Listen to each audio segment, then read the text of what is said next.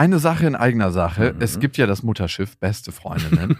und auf dem segeln wir ab September wieder quer durch Deutschland und Österreich. Es gibt eine neue Tour, die heißt Zu hart für den Podcast. Und da kommen so ein paar Inhalte rein, die wirklich zu hart sind für den Podcast. Es gibt sehr viel Interaktion mit euch. Es wird ein Riesenspaß. Es ist immer wahnsinnig lustig, was uns die Leute danach spiegeln. Man hat einfach einen saugeilen Abend. Also wir zumindest. Wir zumindest und hoffentlich auch alle anderen. Wir hatten auch letztes Mal die Erfahrung gemacht, dass beste Vaterfreudenhörer bei der Tour waren und auch sehr viel Spaß hatten. Ja, unbedingt. Und unbedingt. irritiert waren, was wir hier überhaupt machen. ja, ganz genau. Es gibt ja Leute, die hören beste Vaterfreunde, die kennen beste Freundinnen nicht. Mhm. Und es wird eine gesunde Mischung. Also sowohl beste Freundinnen als auch beste Vaterfreundenhörer werden abgeholt. Und ihr könnt euch jetzt die Karten sichern. Die Infos findet ihr in den Shownotes und die Karten gibt es auf bestefreundinnen.de. Und es gibt nicht so viele. Also falls ihr überlegt, macht's lieber jetzt. Und bevor es losgeht, unser Sponsor von dieser Woche, das ist Bookbeat. Und ich freue mich, dass ich selber bei Bookbeat bin. Also ich sage so, wie es ist. Es ist nicht nur unser Sponsor, sondern ich nutze das tatsächlich selber auch. Und zwar, weil ich jetzt in Urlaub fliege und länger auf einer Reise bin und dementsprechend auch länger im Flugzeug. Und ich finde, was macht man dann die ganze Zeit? Man hat irgendwann alles durchgestöbert und ist so in so einem Zwischenstadium, wo es für mich zu anstrengend ist zu lesen selber, aber ich will mich auch nicht die ganze Zeit von irgendwelchen Filmen berieseln lassen. Da ist für mich Bookbeat mit seinen ganzen Hörbüchern mittlerweile über 30.000 das Perfekte. Das ist eine App für Hörbücher und Hörspiele. Ihr zahlt 14,90 Euro im Monat und könnt so viel hören, wie ihr wollt. Es gibt da alle Kategorien, Romane, Spannung, Fantasy, Romance, Jugend, Kinder, Sachbücher, Ratgeber, Biografien, Klassiker. Und ich bin gerade immer noch an Wer bin ich und wenn ja, wie viele dran sehr, sehr geiles Werk von Richard David Precht. Und ich finde, es ist ein Klassiker, wenn man einfach in die Philosophie einsteigen möchte und auch in die Psychologie. Also das verbindet beides sehr, sehr gut miteinander. Viele Gedankenexperimente dabei. Was ich an Hörbüchern mag, wenn sie gut sind, dann steigt man einfach in eine andere Gedankenwelt ab und nimmt da was mit für sich, was man dann wieder für sein Leben einsetzen kann. Bookbeat hat ganz, ganz viele Hörbücher aus ganz vielen verschiedenen Bereichen. Und wenn ihr das jetzt mal einen Monat lang kostenlos testen wollt, dann könnt ihr das mit dem Rabattcode Beste Vaterfreuden. Alles auf bookbeat.de slash beste Vaterfreuden. Eins, zwei, drei, ich habe, ich habe lieb.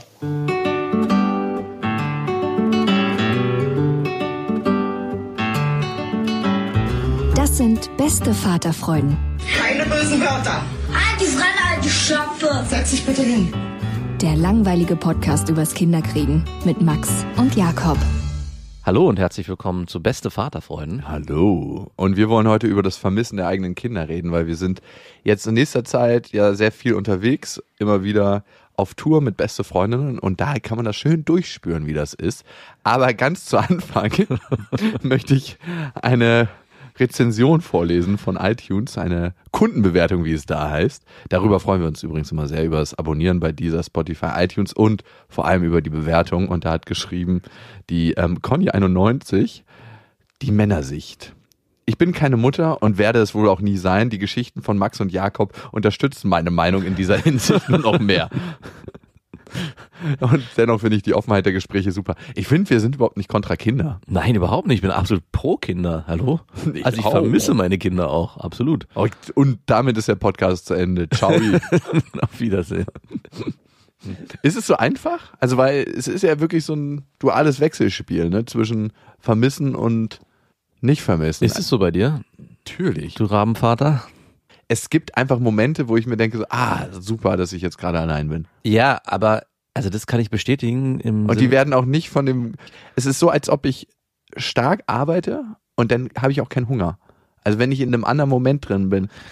Und klar, wenn ich mich denn dann auf den Hunger konzentriere oder daran denke, dann vermisse ich sie. Also du meinst, dass du nicht die ganze Zeit an die, deine Tochter denkst und sie vermisst, sondern... Dieser Moment wäre jetzt noch viel schöner, wenn meine Tochter hier wäre. ja, nein, nein. Also ich kann aber sagen, wenn ich mit meinen Kindern zusammen bin zu Hause, dann denke ich so, ach ja, so ein bisschen Zeit für mich alleine wäre gar nicht schlecht.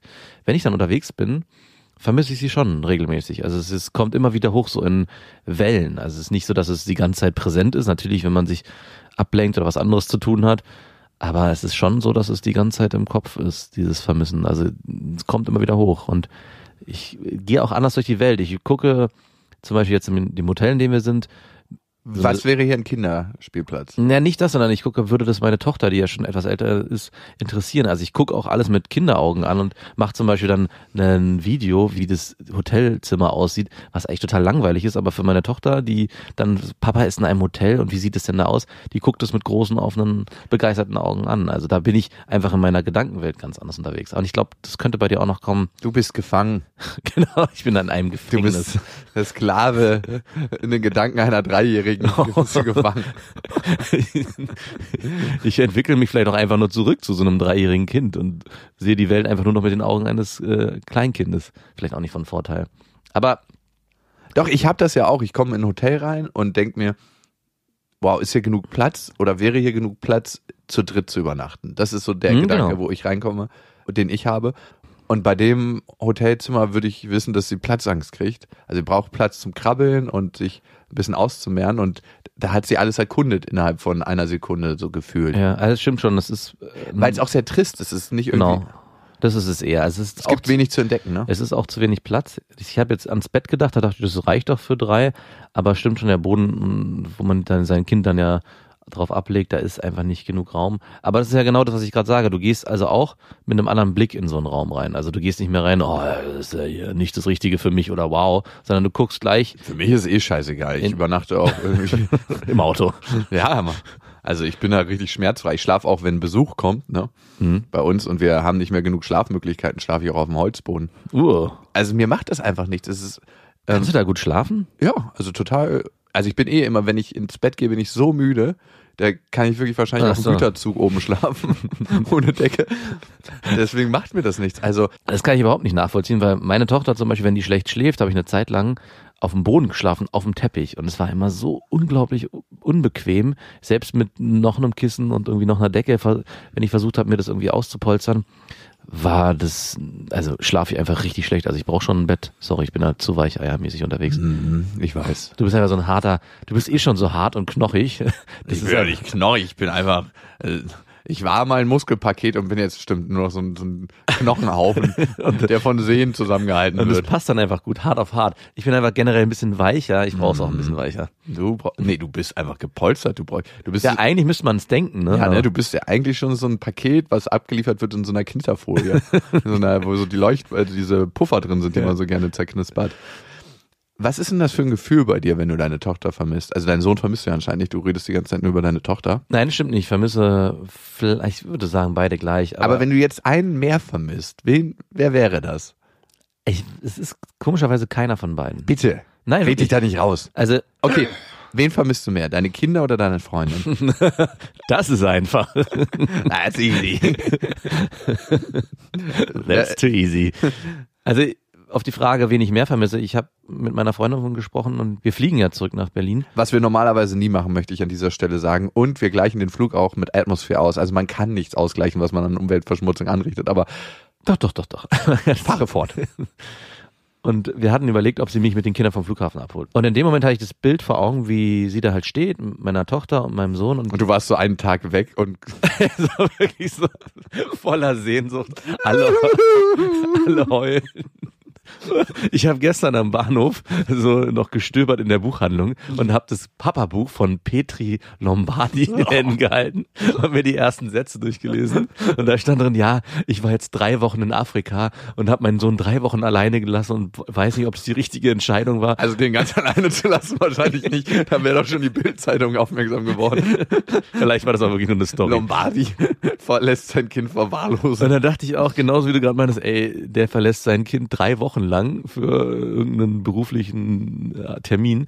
Und äh, ich mache schon seit nach einem Tag so ein Fass auf, wo ich sage, und wie wird es dann zelebriert am Flughafen? Kann, wie kann ich mir Gar das, nicht. Wie kann ich mir das Du vorstellen? so mit offenen Armen und die Kinder so, ey, du bist doch gestern erst weg gewesen. Oh, Papa ist schon wieder da. War gerade so schön.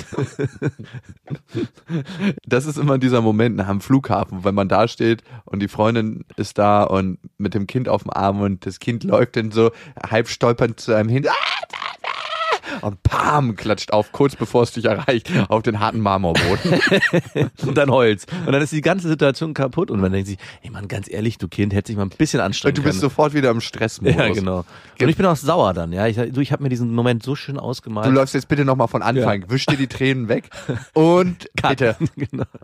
Ich meine, meine Freundin hat, als wir mal auf der Tour letztes Jahr waren, mich vom Bahnhof abgeholt Ja. und hat mit meiner Tochter so ein Bild gemalt, wo so, wo sie draufgeschrieben haben, äh, herzlich willkommen zurück, Papa oder so. Und sie hat dann so draufgemalt, also meine Tochter. Und sie stand dann mit diesem Schild am Bahnhof und ich steige aus, es war Hochsommer. Und sie lief dann so langsam mit diesem Schild auf mich los und wurde immer schneller. Und das war wirklich ein, also, also wie aus so einem romantischen Hollywood-Film. Und dann wurde die Zugdurchfahrt nicht angesagt. und so eine starke Sogwirkung entstand. Und sie, kein, kein Kind wurde angesogen, außer sie, weil sie das Plakat nicht loslassen wollte. Tragisches Unglück am Rathausspandau. Papa ist zurück. Ein allerletztes Mal. Also ich bin verunglückt. Ich hab, war ein bisschen Nee, nee, makaber. nee, schon, schon deine Tochter. ja, eben. Ich wollte gerade ein bisschen makaberer das Bild aufmachen. Du bist hinterhergesprungen dann. Und von der stinkgewöhnlichen S-Bahn überrollt worden. Wir, ich ich habe die ganze Familie mitgerissen, weil ich dachte, es hat jetzt alles Deine Freundin wollte dich noch zurückhalten und du bist dann auch an deinem, an deinem Jäckchen hängen Sinn. geblieben. Aber es ist schön, wie du mein total romantisches, traumhaftes Familienbild innerhalb einer Sekunde, zack. Und deine Freundin war schwanger in dem Moment. Oh ja, die war schön. Jawohl. Mit Zwillingen. Okay, genau. Mit Zwilling und Wunschzwillingen. mit Wunschzwilling geplant nach langen mühseligen Versuchen und alle sind da fünf Menschen sterben unter den Schienen Oh wow. und zwei durften nie dieses schöne Berlin sehen. Vielleicht kriegen wir noch irgend so eine alte Oma, die auch noch rettend äh, dazwischen Genau, gehen wollte. eine alte Dame wollte euch aus dem Gleisbett holen Später dann. mit ihrem Rollator Mhm. und wollte den Rollator so in das Gleisbett einbauen, dass die Bahn davon zum Stoppen kommt. Und der Ab- ganze Zug ist verunglückt. Genau. Aber die Rollatoren sind auch nicht mehr das, was sie mal waren. Und haben die Bahn einfach so ein ganz bisschen aus den, aus den Schienen springen lassen. Die haben euch trotzdem zermalmt, aber sind dann noch aus dem Gleisbett Oh. und aus dem Bahnhof. Der Zug ist abgestürzt aus dem 12. Genau, dahinter, also wenn wir vom Rathaus Spandau sprechen, ist dahinter auch direkt die Brücke. Der Da sind doch noch Menschen drauf. Genau, die ist entgleist und ins Rathaus direkt rein. Oh ja. Und da wurde gerade eine wichtige Versammlung Ja, gehalten. von Politiker, allen Politiker Deutschlands. Dann hätten wir aber so ein Reset. Ja, dann hätten wir in Deutschland. Wir können hier alles nochmal auf Null. ja, weil die ganze Politikerriege Deutschlands gerade da in diesem Rathaus saß und am Ende äh, wir jetzt wieder bei Null sind und Neuwahlen stattfinden müssen. Weißt, weißt du, wofür mein Zerstörungsszenario, was sie hier gerade aufgemacht hat, und wo du mich auch bei unterstützt hast, das ist eigentlich nur ein Sinnbild dafür, dass ich mich eigentlich diesem emotionalen Ding nicht so richtig stellen will. Glaube ich. Weil es hat schon Grund, warum ich das so ein bisschen ins Lächerliche ziehe. Ähm, Es ist auch ein bisschen lächerlich, ist es auch. Ja, ich weiß nicht, es ist auch schön, es ist auch einfach tatsächlich schön. Klar wurde der Moment schon tausendmal von Hollywood-Filmen durchvergewaltigt, aber Mhm. deswegen ist es nicht ein, trotzdem noch ein schöner Moment, wenn man ihn selber erlebt. Also ich muss sagen, ich freue mich auch wirklich drauf, dieses Bild am Flughafen, äh, wenn das so eintreffen sollte. Es ist auch was, weil für die Kinder ist es was Besonderes, weil die gar nicht so richtig kapieren, was da passiert. Und Wie so ein riesen Stahlvogel in den Himmel fliegen kann. ja, genau. Und dann auf einmal so, hä, Papa, Fliegen kommt dann und so. Das ist auch nochmal, es hat, hat was auch was Magisches, weil am Ende ist Fliegen ja auch irgendwo was völlig Abstraktes für einen Menschen. Machst du denn auch so ein überhebliches Gesicht, wenn du aus dem Gate kommst? Papa hat jetzt einen neuen Job. Nein. Aber zurück zu dir, ja, ich könnte mir vorstellen, dass es vielleicht auch ein bisschen, und ich muss mich ja auch da selber immer wieder zurückhalten. Ich weiß auch gar nicht, ob es okay ist, wenn ich dann immer so blumenhaft die Sachen ausschmücke Voll, und dann denke so, der verdörrte Jakob sitzt am anderen Eckende. Und Ich freue mich auch total. Also ich freue mich auf meine Tochter ganz besonders, aber ich freue mich auch auf diese, ja, Dreier-Einheit, auf Mhm. das, das Leben einfach. Und das ist wirklich nach Hause kommen. Also Und man muss sagen, du warst jetzt auch länger weg. Also bei mir war es jetzt ja wirklich nur eine Nacht. Du warst jetzt, glaube ich, drei, vier Tage unterwegs, ne? ja, vier Tage und meine Freundin war parallel in Hamburg. Ah, also okay. das fand ich auch ganz wichtig, dass wenn ich irgendwie länger weg bin beruflich, dann gucken wir, worauf hat sie Lust und was kann sie parallel machen, weil ich glaube, wenn der andere einfach immer nur zu Hause ist in der Mhm. Zeit, ist es auch ein unschönes Gefühl für alle Beteiligten. Und das Krasse ist, ne, meine Freundin war ja in Hamburg und man hat einfach gemerkt, dass sie da total aufgeblüht ist und auf den ganzen Fotos, wo meine Tochter drauf ist, die lächelt sonst würde ich sagen auf 50 Prozent der Fotos, aber da hat man so ein richtiges Zahnfleischlächeln auf allen Fotos gesehen, wo ihre kleinen Tic-Tac-Zähne einfach so im Mund gewürfelt wurden. Äh, die Kinder haben ja so lustige, Naja. wenn sie lächeln, dann verändert sich einfach das Gesicht, ne? Ja. Und das sieht so niedlich aus und man sieht einfach, dass sie auch viel glücklicher ist durch die Mutter, die glücklicher ist. Ja, klar. Und das ist dann total schön zu sehen. Und dann macht Und das weil Papa nicht da ist. und weil Papa nicht da ist, ganz Guck mal, klar. wie gut es uns hier geht, wie glücklich wir sind ohne dich. Weil du nicht da bist.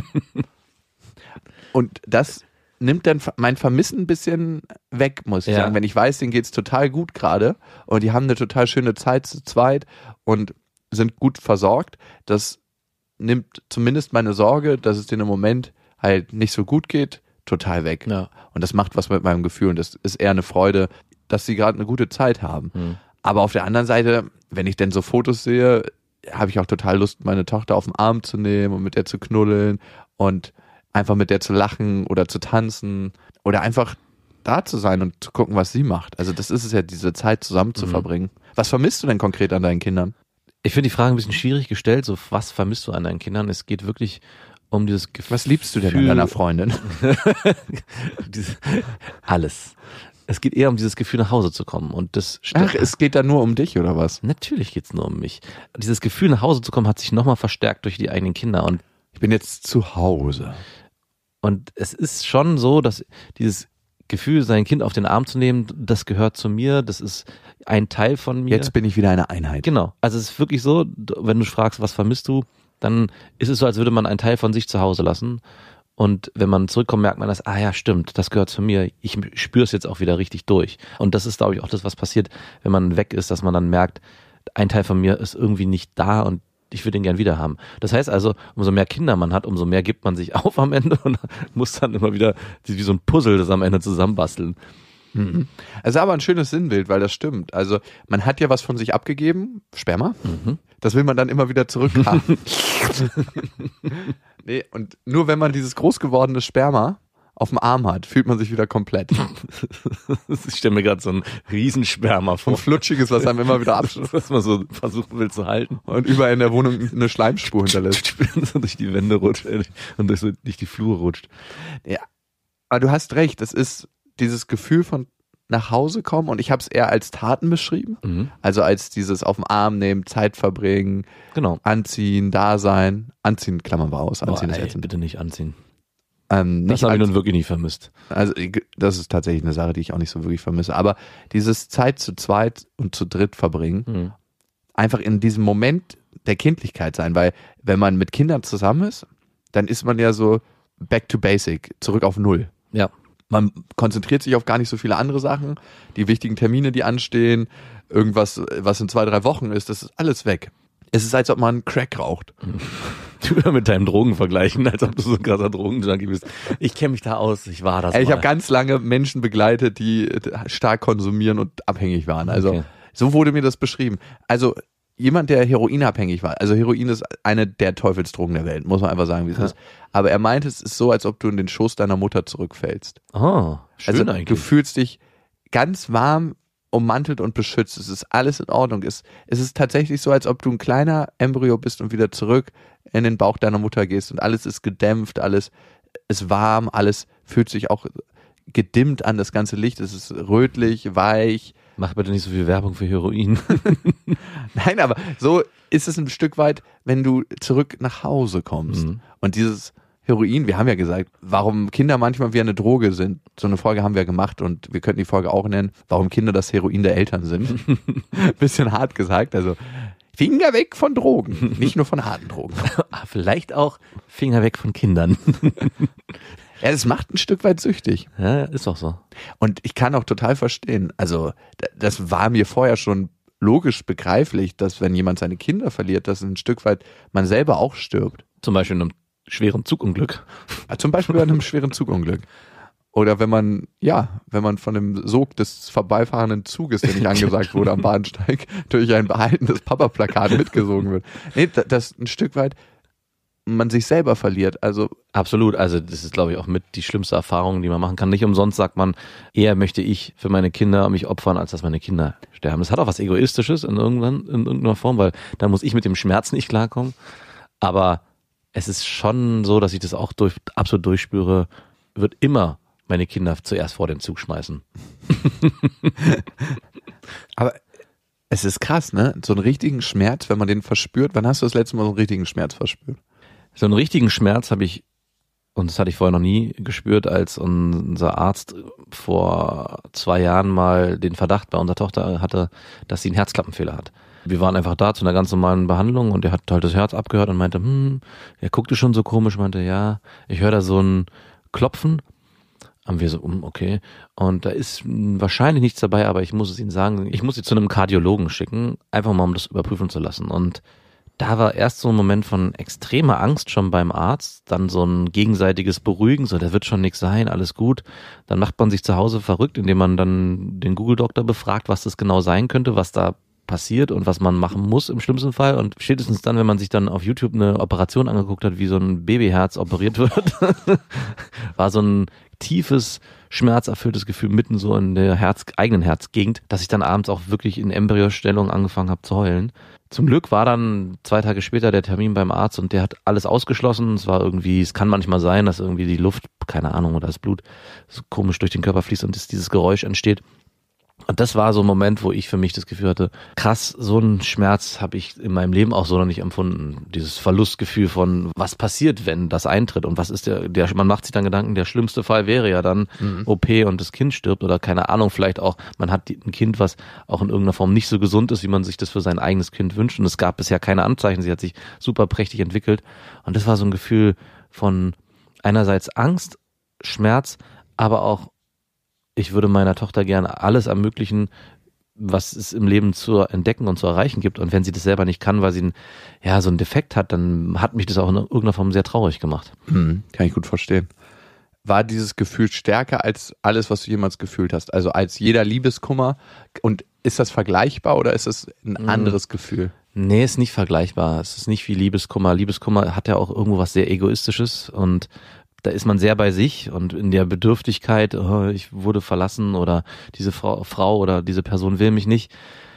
Das hat dieser Schmerz, der bei den einigen Kindern entsteht, der hat was komplett Uneigennütziges. Also der ist so sehr nach außen verlagert einerseits, weil man sich ja Sorgen macht, aber trotzdem so ganz krass bei einem. Aber es ist ja nicht so, dass ich sage, mir geht's schlecht, ich will mich äh, irgendwie, ich will, dass es mir wieder besser geht.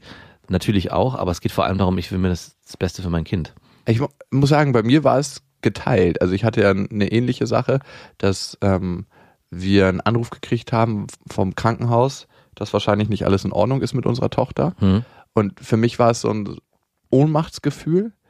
Der Unterschied erstmal zwischen einem Liebesaus oder einem Schlussmachen oder einer Fernaus hm. ist für mich, dass man genau weiß, dass zwar in dem Moment der Traum zerplatzt, hm. aber dass es was Endliches ist, dass man weiß, okay, das Gefühl wird irgendwann mal aufhören. Also in dem Moment ist man sich dem natürlich nicht bewusst, weil der Schmerz so groß ist, dieses ja. Gefühl, oh Gott, ich werde hier gerade von innen aufgefressen, aber trotzdem weiß man zwei, drei Gedanken weiter, man kann logisch erfassen, dass das irgendwann zu Ende ist. Ja. Und wenn das eigene Kind irgendwas hat, dann ist es noch da, selbst wenn man selbst schon tot ist. Ja. Und darum ist dieses Gefühl, glaube ich, auch viel größer. Und für mich teilt sich das auf. Das viel, viel, viel, viel, viel größere ist die Sorge, um meine Tochter. Also, dass ich dann weiß, dass sie nicht vielleicht genau so das Leben führen kann, das Selbstbestimmte, mhm. was sie irgendwann mal möchte oder was ich mir für sie wünsche. Ne? Ob das denn letzten Endes das ist, was sie möchte, das ist eine Unterstellung. Ne? Ja. Aber ich gehe davon mal aus. Aber du hast schon recht, das Gefühl bleibt bei den eigenen Kindern. Also im Gegensatz zum Liebeskummer, was irgendwann ein Ende haben wird, es sei man ist, keine Ahnung, irgendwie hoffnungslos verliebt und kommt aus diesem Strudel nicht raus, ist es so egal, ob positiv oder negativ, bleibt dieses Gefühl bei Kindern. Also je nachdem, wie die dich beeinflussen, ist es was ein Leben lang Bestand haben wird, diese Emotion, weil sie halt auch in Teilen zu dir gehört, mhm. was bei einer Partnerin sich auch einstellen kann, aber nicht muss. Und trotzdem finde ich, ist noch ein kleiner Teil dabei, dass ich mir gewünscht hätte, mit meiner Tochter das und das Leben zu führen, mhm. wenn ich merke, okay, da ist irgendwas, was sie einschränken würde. Ja. Und Klar, es hat auch, ist auch ein egoistischer ja, Teil dabei. Auch Also ein egoistisch. ist nicht nur, oh, meine Tochter, sondern Mhm. mein Leben. Ja.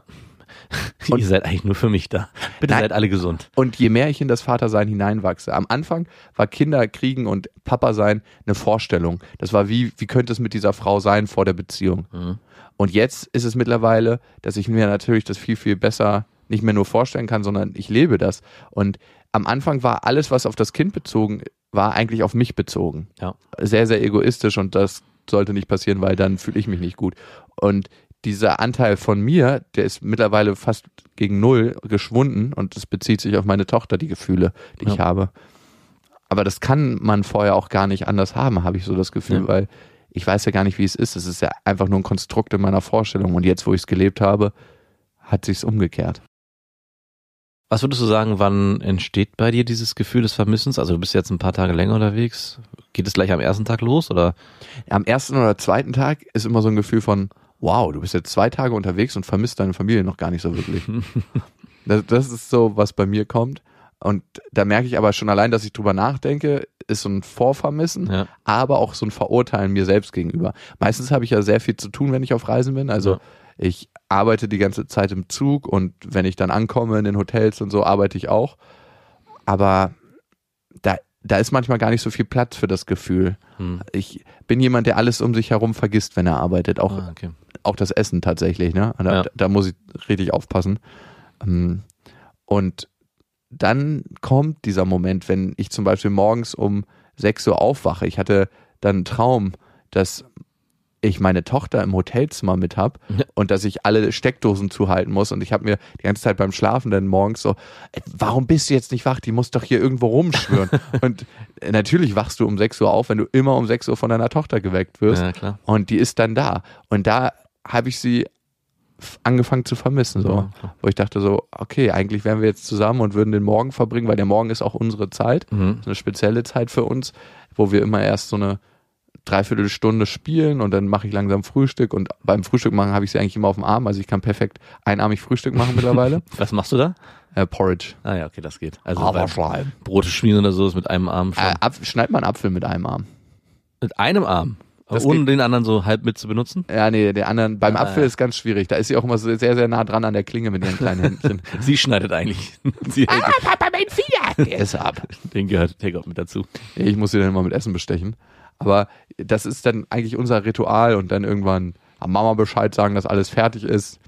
Liegt die dann eigentlich faul im Bett rum? Ja, klar, aber es sei ja auch vergönnt. Also, Ja, natürlich.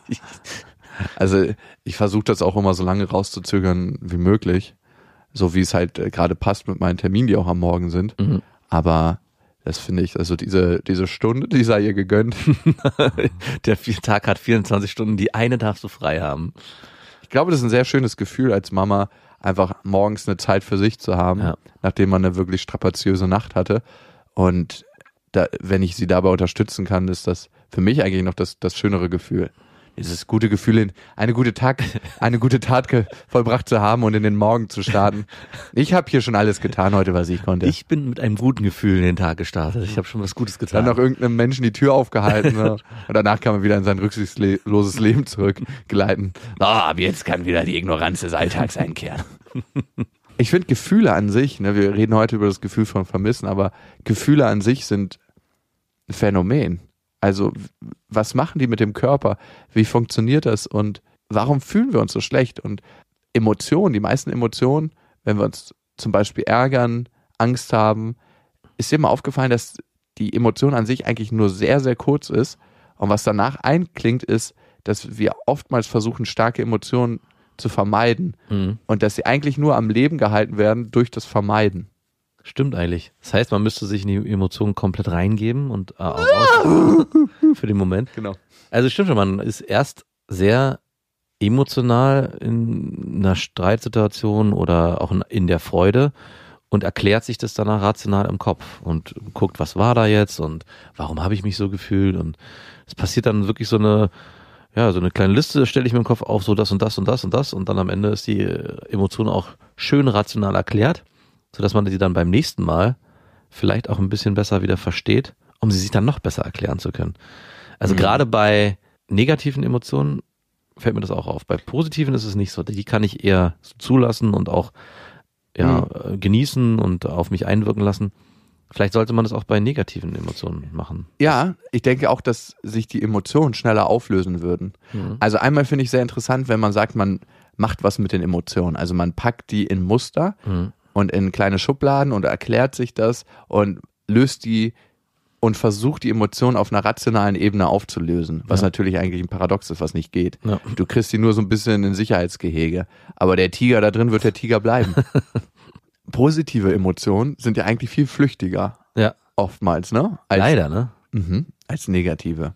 Und- die, die Kunst wäre es, die negative Sichtweise auf die positiven über zu übertragen, Mhm. sodass man die länger leben kann, die positiven Emotionen. Also eigentlich hast du als Pessimist die besten Voraussetzungen, Habe ich. dass du auch die positiven Emotionen rationalisieren kann, könntest. Und dann bleiben dir die viel länger erhalten. Dann kannst du die so richtig stückchenweise genießen. So, ja, das ist doch jetzt hier gar nicht so schön. und ich freue mich so, weil ähm, gerade eine Endorphinausschüttung stattfindet und weil das eigentlich was ist, was ich normalerweise so nicht erlebe. Und Eigentlich schon. Also eigentlich wäre wirklich die Kunst, aus allem was Positives zu ziehen und jede Emotion, egal wie, wie sie ist und wie sie lange sie anhält, für sich zu behalten und dem was Positives zu geben. Ich meine, das ist ja auch so ein bisschen was in dieser Melancholie passiert, dass man in, in der Trauer sich auch suhlt. Also wenn man zum Beispiel Liebeskummer hat, dass man dann auch, keine Ahnung, früher die Kuschelrock-CD angemacht hat und dann auch irgendwie den ganzen Tag Schnulzen geguckt hat. Zumindest als Frau, Männer machen sowas natürlich nicht. du hast das auch gemacht, ich weiß noch. I can't live when living is allowed. Das war doch dein Lied da, ne? Und dann da drin zu bleiben. Ne? Eigentlich äh, macht, hat man das früher zumindest mehr gemacht. Heutzutage kann ich mich nicht dran erinnern, dass ich mir also klar, wir sagen, dass wir da drin länger drin bleiben, aber ich versuche sie mir rational irgendwie zu erklären, aber dass ich wirklich gefühlt da drin bleibe und den ganzen Tag heulend zu Hause auf der Couch liege mit dem Taschentücherbox in der einen Hand und der Kissen kuscheln auf der anderen Seite. Hm. Ich frage mich manchmal, ob man sich wirklich den Emotionen, also ich stelle mich meinen Emotionen oftmals gar nicht. Mhm. Und ich lenke mich entweder ab, weil das, was manchmal da zu fühlen ist, auch so, gerade in meinem, meiner familiären Situation habe ich manchmal das Gefühl, gerade so, wenn ich in Streits war mit meiner Freundin, dass mich so eine tiefe Trauer erfassen würde, Ja. dass ich das eigentlich eher vermeide. Und dann schnell weg. Dann schnell weg. Schnell raus, ja. Schnell irgendwas anderes machen. Also Sport ist für mich super, um Sachen aufzulösen, aber das sehe ich eher als positives Instrument. Mhm. Ich weiß, hast du schon lange nicht mehr verwendet. Ich habe nicht so viel negative Emotionen in meinem Alltag, da ich brauche nicht so viel Sport machen. ja, maybe. Nee, Ja, aber vielleicht ist es auch so dieser ganze positive Spirit, den der über Sporttreiben gemacht wird, der sich ja dann auch auf Instagram verkauft. Vielleicht sind das alles Leute, die unglaublich viel negative Erfahrungen gemacht haben und sind alle ganz traurig. sind alle ganz traurig. Und Je mehr Muskeln man hat, desto trauriger ja, ist genau. man. Und eigentlich ist es so ein Indikator dafür. Muskeln sind die Messlatte Der der Traurigkeit. Also der heftigste Pumper ist eigentlich die traurigste Person und der krasseste Schlaffi, ist der glücklichste.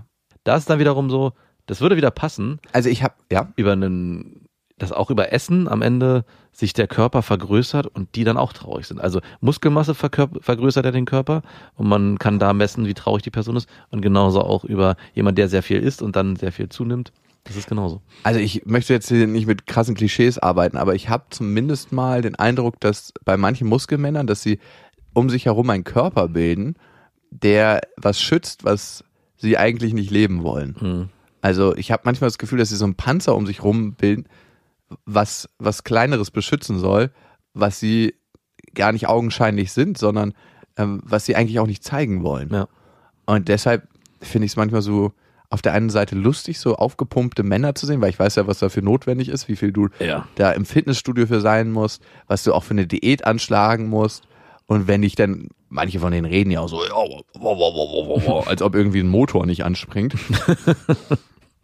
Und dann denke ich mir, was ist da eigentlich für eine Person dahinter? Ja. Hinter diesem. Hast du da noch Lust dahinter zu gucken bei denen? Oft habe ich gar nicht so eine Lust bei so einem. Nee, es, ich, ich frage mich das ganz kurz und flüchtig, Ja. aber es ist für mich auch völlig in Ordnung, können sie sein. Also ich, ich stelle da jetzt keine Nachforschung an. Wie geht es dir eigentlich heute? ich frage nochmal, wie geht es dir eigentlich heute? Komm, ich halte dich. Lass mich dich mal halten. Ja, du kannst dich mit deinem Körper bei wenig Menschen anlehnen. Versuche in dir selber Ruhe zu finden. Bei mir schon. Die knochig, hart, trotzdem stark. Der zähe Stock kann dich halten. er wird nicht zerbrechen. Vertraue darauf. Aber es gibt auch, und das habe ich letztens gelesen, dass der, die glücklichsten Menschen sind die, die normal sind, also was so die körperliche Statur angeht. So ein leichtes, bin normal. So ein leichtes Übergewicht, sagt man. Wirklich? Ja, so bis so so wie Leute, die wir vielleicht kennen, dass die sich eigentlich am glücklichsten fühlen. Habe ich Hm. äh, gelesen. Von, Nee, das war wirklich, da hat so ein Redakteur das war wahrscheinlich so ein Rechtfertigungsbericht. an meine eigene Übergewichtigkeit. Ja, nicht fett, nicht übergewichtig im Sinne von, sondern normal, also dass man halt ohne Ohne dass man schnauft, wenn man erst einen Stock genau, geht. ja. Also ohne, dass man wirklich in, am Rande seiner Kräfte ist. Weil man noch seine Tasche tragen musste. Äh, Genau. Weil das kann, kann ich mir auch irgendwo erklären, weil am Ende führt es ja dazu, dass man sich mit vielen Dingen beschäftigt, die einen vermutlich glücklich machen oder im Alltag halt so äh, einnehmen, dass man auch sich bewusst ist, dass man eigentlich für mehr auch gar nicht viel Zeit hat, weil wirklich intensiv Sport treiben und pumpen ist auch ein unglaublicher Zeitfresser. Ach, auch vor allem Zeitverschwendung, also für mich zumindest. Ja, also Zeitverschwendung kann man noch drüber reden. Also ich weiß nicht, wenn jemand für sich sagt, ich, das ist mir wichtig und ich brauche das Ja. für meine eigenen, für mein eigenes Wohlbefinden, dann kann das auch was sein, was einen ja beflügelt. Und wenn man das gut reduziert, vielleicht auch am Tage sagt, ich mache eine Stunde Sport, ist es eigentlich auch keine Zeitverschwendung. Aber wenn man wirklich in so einem Modus kommt, ich will viermal die Woche, fünfmal die Woche, Weil ich so und so aussehen will. ja, Ne? ja, genau. Dann ist es, äh, pff, ja, das ist, dann ist, hat es auch irgendwann so einen Zwang, kann es haben, dass man das machen muss, um ein bestimmtes Bild von sich weiterhin verkaufen zu können, weil um so auszusehen, muss man halt wirklich regelmäßig einfach diese Sachen machen. Man kann nicht einfach mal sagen, oh nee, eine Woche, jetzt habe ich keinen Bock mehr, weil dann ist man so raus und muss dann wieder eigentlich bei Null anfangen. Wir waren bei einem Gefühl, was positiv und negativ besetzt ist. Ich finde, die eigenen Kinder vermissen ist sowohl ein schönes Gefühl als auch ein nicht so schönes Gefühl. Mhm. Ich habe eine letzte Frage an dich. Was musst du tun, um dich persönlich wohlzufühlen? Wenn du es aktiv erzeugen kannst. Äh, nicht so viel. Ich muss mich vor allem... Computer an, Na, Computer dann ist es Schlabberhose, eine Hand im Schritt. Äh, ja, also ich kann wirklich sagen, so dieses sich zurücklehnen und ausruhen und fünf gerade sein lassen und den Alltag so auf mich einprasseln lassen, das ist eigentlich schon, dann geht's mir sehr, sehr gut, wenn, wenn ich das zulassen kann. Wenn nichts kommt und ich weiß mit gutem Gewissen, es muss auch nichts sein heute, dann geht's mir dann in den Situationen am besten. Ich finde, du solltest auf Solo-Tour gehen und du setzt dich auf die Bühne mit einem Stuhl und sagst gar nichts. Genau. Und guckst, wann der Und letzte... mach Netflix an und guck mit dem Publikum Netflix oder. Ihr guckt euch nur gegenseitig an. Du lässt da in dem Moment den Alltag auf dich einprasseln. Okay. Und du wartest, bis der letzte rausgegangen ist. Mal sehen, wie lange das gut geht. Ich glaube, ich brauche, vielleicht ist das ein Unterschied zwischen uns, so ein bisschen aktiveren Out Input von außen. Also, beziehungsweise ich fühle mich oftmals entweder kurz nach der Aktivität oder in der Aktivität total wohl. Wenn ich Sport mache, das habe ich gemerkt, für 2019 steht es an, wieder mehr Sport zu machen. Und ich habe es auch Ja, jetzt. stand doch schon 2018 und Ei, 2017. jetzt an. lass mich doch mal in meinen Plänen. Du mit deinen Vorsätzen. Ich hätte nicht gedacht, dass du auch so ein Sportvorsatzmensch bist. Wir Nein, sind noch im ich- Januar. ich hab- du hast noch Zeit, dich anzumelden im Fitnessstudio im, im anmeldereichsten Monats des Jahres. nee, ich, ich gehe, glaube ich, nicht mehr ins Fitnessstudio. Also ich, ich meine, ich bin eh viel unterwegs, da lohnt sich das nicht. Ja. Und es gibt bestimmt auch Angebote für Leute, die viel unterwegs sind. Travelers. Travel Fitnessstudio, überall, in, jetzt in deiner Stadt. Ja, das ist übrigens sein Hotelzimmer. Ja, einfach so ein paar Übungen zu machen, das bringt schon total was. Mhm. Und Ernährung ist es für mich. Mhm. Dann geistiger, emotionaler Austausch mit der Familie Mhm. und mit Freunden. Mhm. Und Zeit mit meiner Tochter ist vielleicht so das Wichtigste. Als letztes kommt das. Nee, weil- das war für mich schon ein geistiger und emotionaler Austausch Ach mit so, der okay. Familie, aber ich wollte es nochmal explizit nennen für dich, damit du mir das nicht unterstellst. Könnte ja auch als letztes hervorgehoben werden. Ne? Das ist so Hm, Ganz genau. Das der- letzte ist das Stärkste. der wichtigste, stärkste Punkt am Ende. Wir beantworten ja auch gerne immer Hörermails. Wenn ihr was habt, was euch auf dem Herzen liegt, dann schreibt uns gerne an beste@bestefreundinnen.de betreff Vaterfreuden. Wir bekommen da sehr viele schöne Mails und ich mag es einfach total in das Leben von euch abzutauchen, weil das ist es ja am Ende, dass wenn ihr eure Geschichten mit uns teilt, dass wir ein Stück weit eure Wirklichkeit aus eurer Perspektive natürlich, die ist immer stark eingefärbt, erleben dürfen. Und ja, macht das gerne. Und ihr wisst ja, Es gibt kein richtig oder falsch. Erziehung ist einfach anders. Macht's gut. Das waren Beste Vaterfreuden mit Max und Jakob. Jetzt auf iTunes, Spotify, Deezer und YouTube. Der 7-One Audio Podcast-Tipp.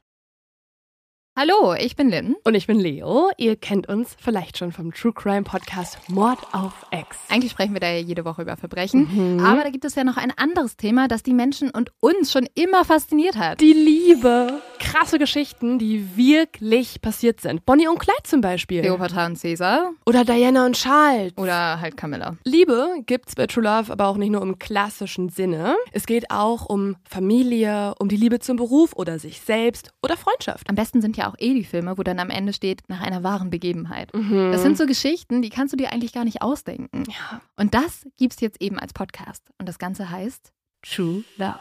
Ja, der Name sagt es eigentlich schon. Aus True Crime wird True Love. Krasse Geschichten, Plot-Twists und verrückte Protagonisten.